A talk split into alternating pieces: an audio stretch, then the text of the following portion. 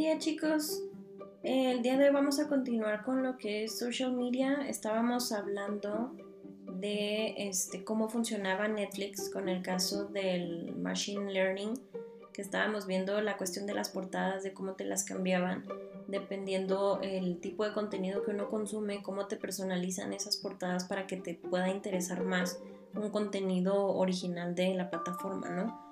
Entonces, eh, a partir de eso empezamos también a tratar la cuestión del algoritmo de Facebook. Eh, ahí en sus diapositivas, en la página 16, pueden ver la cuestión de lo del algoritmo. Que comentábamos es la forma en que Facebook decide qué, qué publicaciones te va a mostrar.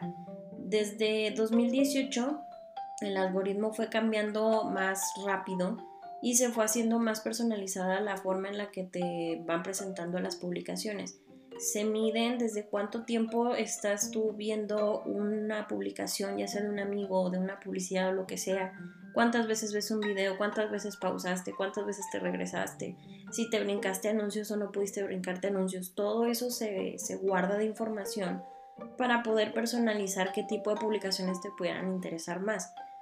A finales del 2019, más o menos el alcance de cada publicación en Facebook bajó un 2.2% lo que implicaba que las empresas podían esperar que 5% de sus seguidores vieran su contenido de manera orgánica, es decir, sin tener que invertirle en publicidad, que era lo que platicábamos la clase pasada.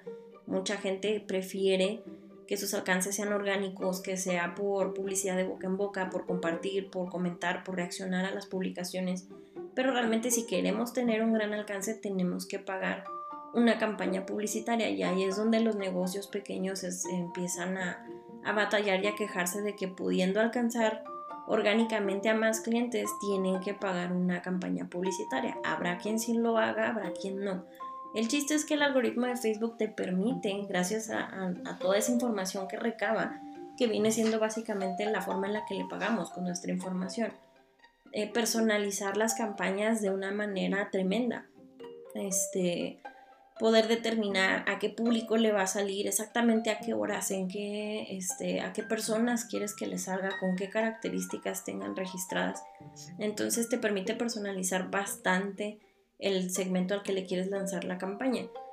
Entonces, obviamente el algoritmo de Facebook no es el único factor que va a alcanzar, digo, que va a afectar, perdón, el alcance de las publicaciones, pero sí es de los que más influencia tienen.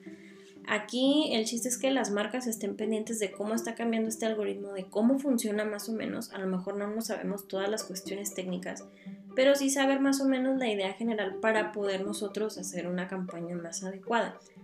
Ahí en la página 17 les ponía los momentos así más eh, este, históricos del algoritmo de Facebook. En 2004, que fue cuando nació Facebook, eso sí lo llegamos a comentar la clase pasada en el 2006, con la invención o la integración del newsfeed, o lo que es el, panel de noticias para nosotros. En 2007, la invención del botón de like.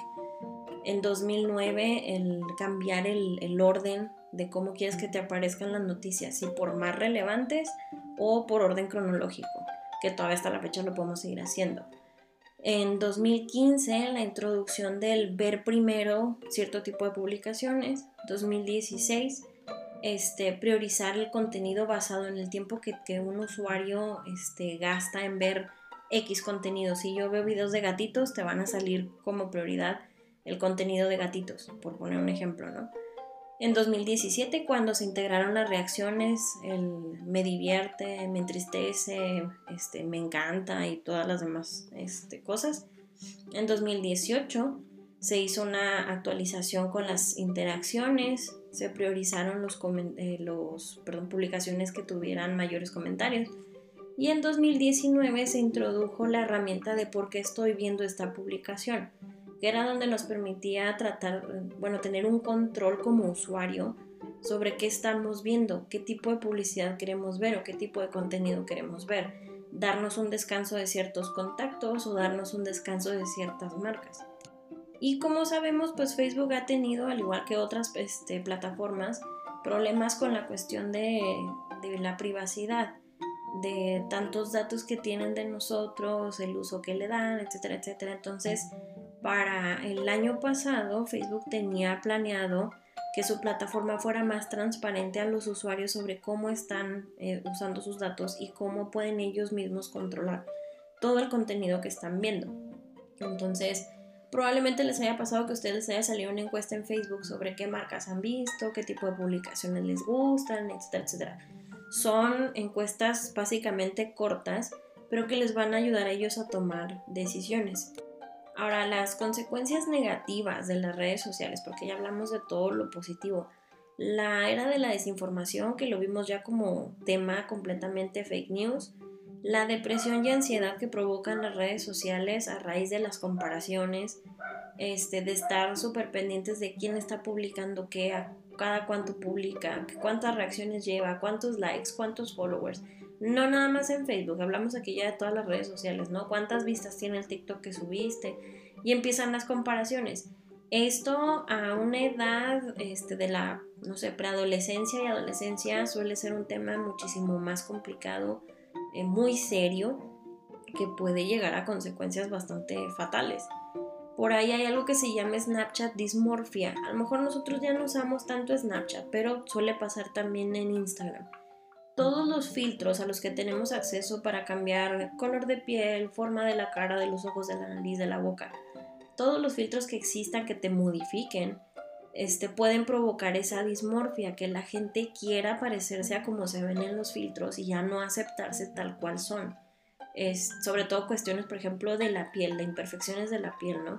El filtro te deja así todo el blur, así todo lisito, y la gente se, empieza a obsesionar con esa imagen y a pensar que eso es lo normal o como debería de verse, ¿no?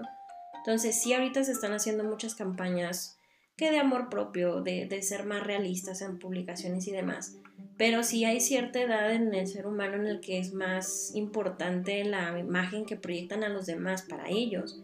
Y a lo mejor a la gente en el exterior no, no le toma tanta importancia.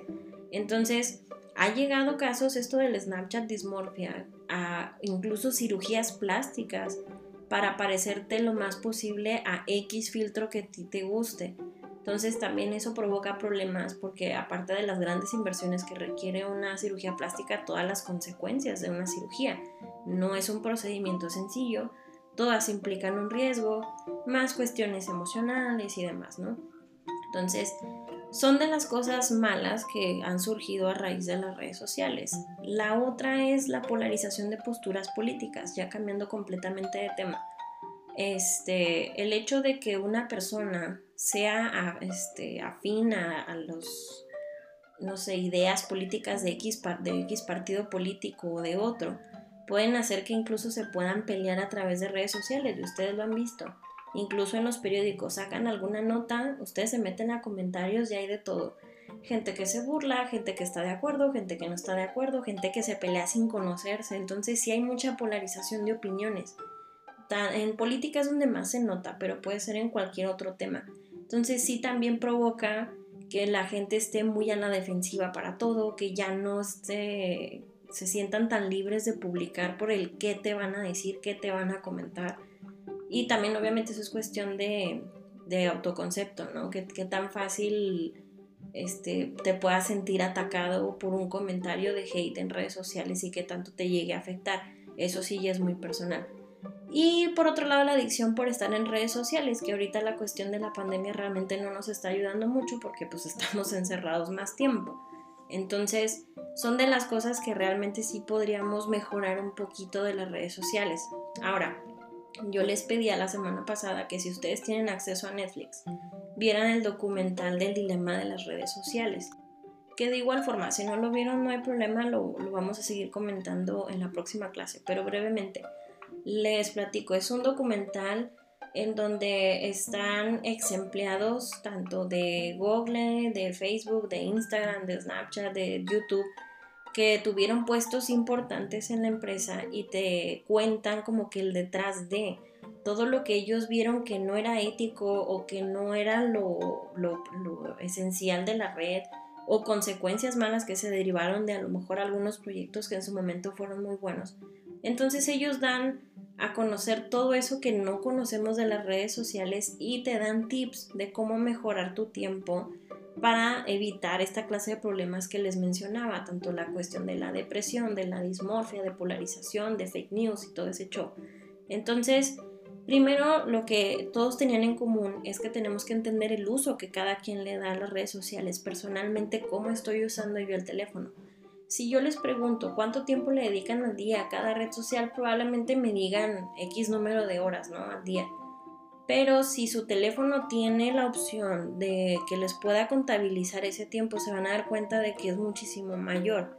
Hay unos teléfonos que ya tienen integrado esa opción, otros necesitas bajar la aplicación, pero te mide exactamente cuánto tiempo pasas en cada una de las redes sociales y demás aplicaciones que tengas en el teléfono. Incluso, por ejemplo, en el caso de los iPhone, cada semana te lanza un mensaje de, oye, el uso que le hiciste a tu teléfono fue de X porcentaje más con respecto a la semana pasada o fue un porcentaje menos que la semana pasada. Entonces, este, te puedes traquear para que puedas tener un mejor control de lo que estás usando en redes sociales. Les digo, ahorita por cuestiones de pandemia, pues a lo mejor no podemos hacer tanto eso porque no, si no estamos trabajando, no estamos este, en la escuela, estamos haciendo algo para entretenernos, ¿no? Entonces, lo más probable es que estemos en redes sociales o en algún servicio de streaming, pero este, lo ideal es que no usáramos tanto tiempo en pantalla. Ya una vez que tenemos bien entendido nuestro uso y que tengamos a lo mejor un control de, ¿sabes qué? Quiero bajarle tanto tiempo al uso que yo le doy al teléfono en general o a ciertas aplicaciones, no estar tanto tiempo, que eso ya es muy personal.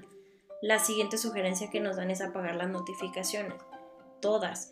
El problema con las notificaciones es que cuando te llega una de la aplicación que sea y tienes el sonido activado, tienes el vibrador y te das cuenta de que llegó la notificación, lo que hacemos es correr a agarrar el teléfono. Entonces, ya viste la notificación y, ah, te llegó una notificación del New York Times, están avisando que el presidente Biden, quién sabe qué. Y luego de repente, ah, mira, te llegó algo de Facebook, mira, fulanito le comentó a no sé quién, y te pierdes. Y ya entraste y ya perdiste tiempo, bajita la mano 10 minutos, si bien te va, o te puedes tardar horas. Entras a ver un TikTok y luego uno te lleva a otro y a otro y a otro y a otro y ya se te fue el tiempo. Entonces, al desactivar las notificaciones, disminuimos también la tentación de estar viendo el celular a cada rato.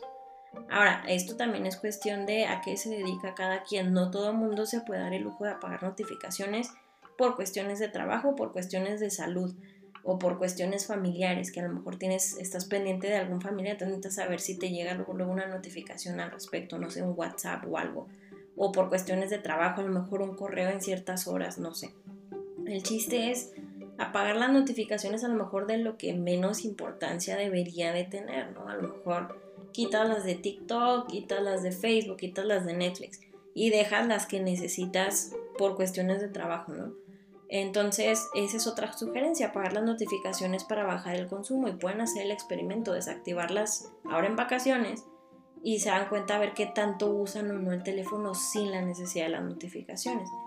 Obviamente no es fácil, todos vamos a tener una razón u otra para tener activas las notificaciones de X aplicaciones, pero sí ser conscientes de que gracias a las notificaciones ya ver ese numerito rojo ahí de tantas cosas que no has visto, incrementa la tentación de checar qué está pasando. No, queremos este, perdernos de nada de lo que esté pasando en redes sociales, lo que le llaman FOMO. Y eh, la tercera sugerencia es crear límites. Aquí es poco probable que la gente vaya a eliminar sus aplicaciones. No es realista decir que voy a borrar mi Facebook y mi Instagram y todo porque pues no, o sea, realmente es medio de comunicación para muchas cosas que ya lo habíamos platicado también la vez pasada. Pero sí se pueden poner límites. Aquí también ya es muy personal el uso que le quieran dar, qué tanto tiempo le quieran dedicar eh, a otras actividades para que no estemos usando el teléfono. Entonces, sugerencias que dan es, ¿sabes qué? Al día le voy a dedicar dos horas repartidas en todo el día para checar mis redes sociales. Le voy a dar tanto tiempo a, este, a mi correo electrónico, le voy a dar tanto tiempo a los videojuegos, le voy a dar tanto tiempo a las películas en Netflix, por poner un ejemplo, ¿no? Entonces también puedes delimitar los espacios, ¿sabes qué? En mi recámara no voy a usar el teléfono, o sea, voy a estar este, a lo mejor leyendo, voy a estar viendo tele, voy a estar haciendo otra cosa, pero el teléfono no lo voy a usar ahí. O sabes qué, a la hora de la comida todos guardamos los teléfonos, los dejamos en otro lado para poder convivir un poquito, porque también eso es muy común, estando incluso en casa, estando viviendo con otras personas cada quien está en su teléfono y está en su mundo y ya no convivimos. Entonces, pues obviamente se afectan otro tipo de situaciones familiares ahí.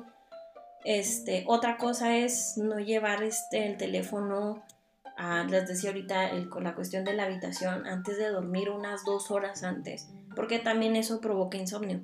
Estar tanto tiempo viendo y viendo en Instagram y TikTok y YouTube y todo, ¿no? Entonces hay que tener conciencia, crear límites. Obviamente no es de aquí a mañana, obviamente no es tan fácil para todos. Va a haber a quien sí se le sea muy fácil crear esos límites y dejar de usar el celular, como va a haber a quien no. Es muy personal. Aquí lo único que se trata es de hacer conciencia del uso que le estamos dando al teléfono y a todas las herramientas en Internet y qué tan importante es realmente que lo usemos el tiempo que lo estamos usando actualmente. De igual manera les digo, si tienen oportunidad, vean ese documental, se llama El Dilema de las redes sociales, está muy interesante, sí está largo, dura creo que casi las dos horas, pero lo pueden ver por partes, está bastante interesante, aprendes mucho, incluso sugieren varias eh, bibliografías para acompañar, hay una página web también donde te puedes inscribir a cursos y demás, para este, tratar de ser un poquito más ética en las redes sociales. Este, con esto terminamos la cuestión de factores tecnológicos. Ya a partir de mañana empezamos con factores económicos, que ya es otro este, elemento del macroentorno de las empresas. ¿Sale? Entonces, por esta ocasión les dejo así grabada la, clase por la intermitencia, intermitencia perdón, del internet. Y ya mañana continuamos. Cualquier cambio que haya, yo les aviso por medio de la plataforma. ¿sí? Cuídense mucho, nos vemos.